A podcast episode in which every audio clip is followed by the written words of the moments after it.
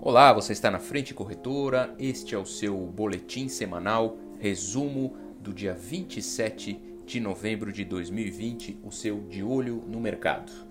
O cenário internacional dessa semana foi marcado pelo avanço da, da vacina ou de algumas vacinas possíveis, né?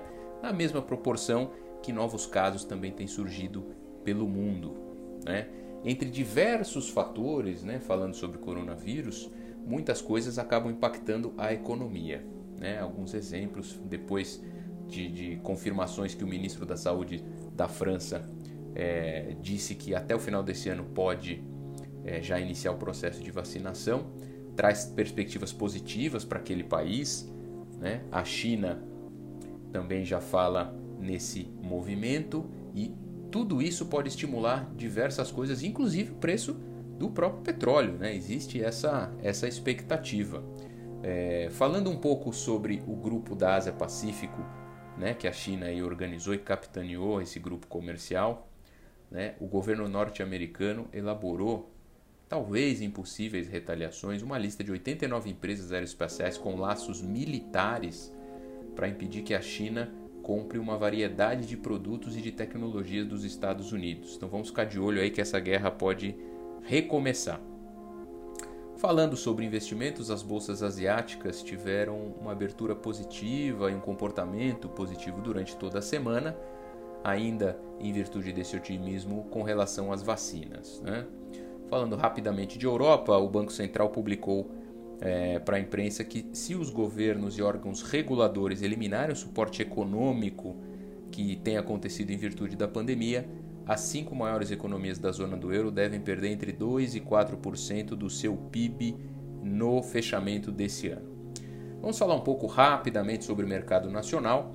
A nossa semana aí foi repleta de várias publicações, vários dados, cujos reflexos é, ainda estão sendo analisados, mas refletem muita coisa desde março até agora com relação à pandemia, né? Porque apesar dela ter gerado escassez de diversas matérias-primas, uh, existe uma, uma perspectiva positiva com relação aos indicadores a partir daqui.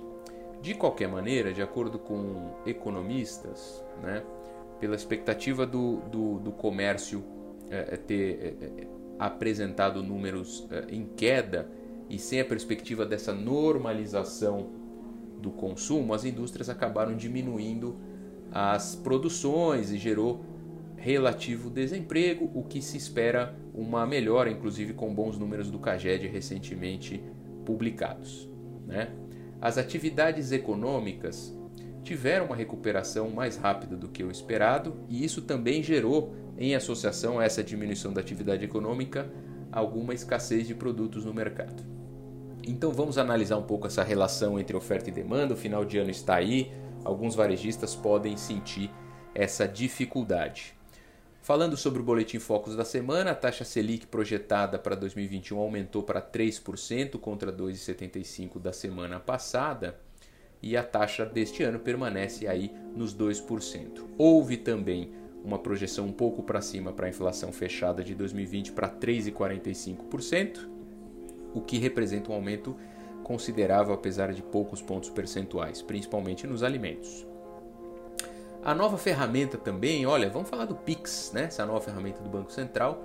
Ah, essa semana foi divulgado pela instituição que somente aí nessa primeira semana de uso houve uma movimentação de 9,3 bilhões de reais. Né? Estima-se que, claro, muito mais vai acontecer com o tempo.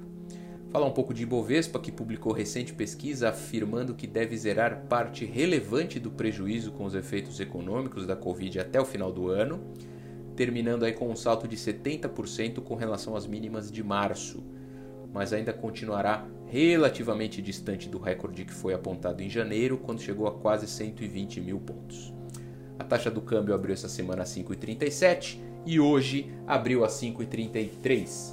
Fique sempre de olho nos nossos boletins, vá lá em www.frentecorretora.com.br/blog e até o próximo resumo da semana.